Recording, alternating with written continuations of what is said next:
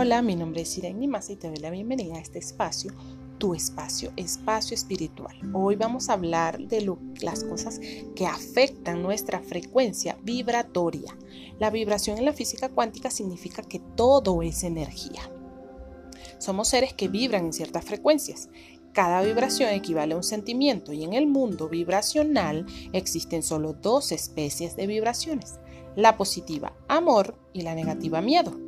Cualquier sentimiento hace que uno emita una vibración que puede ser positiva o negativa. Entonces yo hoy te voy a dar siete cosas que afectan tu frecuencia vibratoria.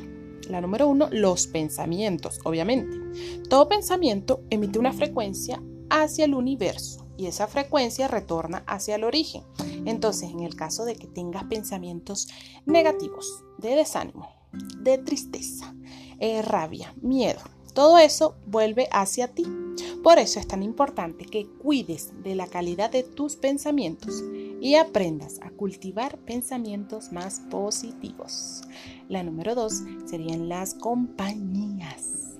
Las personas que están a tu alrededor influencian directamente en tu frecuencia vibratoria. Así que si te rodeas de personas alegres, positivas, determinadas, obviamente también estarás entrando en esa vibración. Pero si te rodeas de personas eh, malhumoradas, quejonas, pesimistas y que siempre están hablando mal de otras personas, hmm, ten cuidado, pues ellas pueden estar disminuyendo tu frecuencia y como consecuencia impidiéndote hacer funcionar la ley de la atracción a tu favor.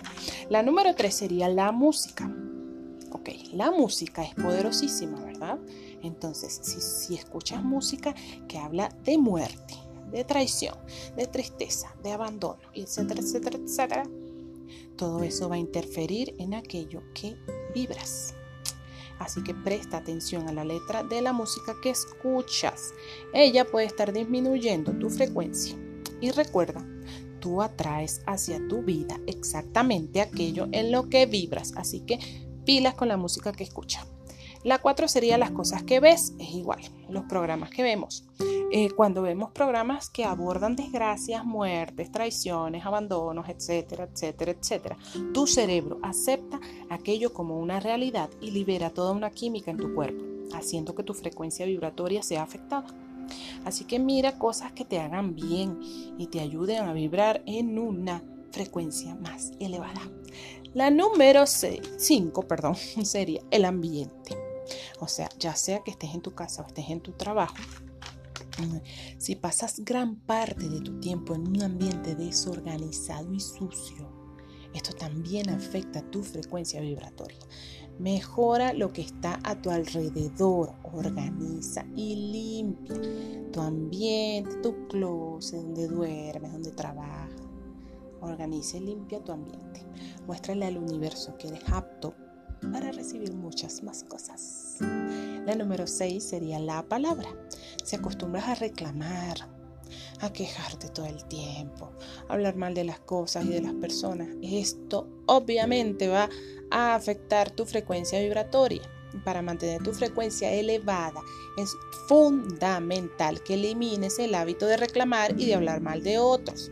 Entonces evita hacer dramas y victimizarte. Asume mejor tu responsabilidad por las elecciones de tu vida.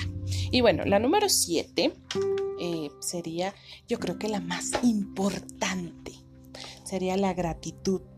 La gratitud afecta positivamente tu frecuencia vibratoria.